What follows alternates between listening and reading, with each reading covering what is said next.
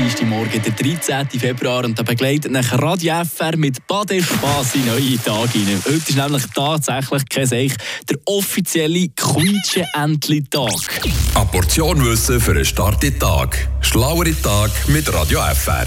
Das Badeenteli ist wahrscheinlich, wenn nicht sogar das erfolgreichste Spielzeug auf der ganzen Welt. Und nach mehreren Quellen, die ich da recherchiert habe, soll scheinbar der Charles Goodyear dafür verantwortlich gewesen sein. Er ist übrigens danach auch noch der Namensgeber geworden für einen Pneuhersteller. Goodyear, der hat also Verbindung. Vom Quietschentli, das wir heute kennen, ist seine Erfindung von Anno dazumal aber noch relativ weit weg gewesen. Nicht mal schwimmen hat das Ding können.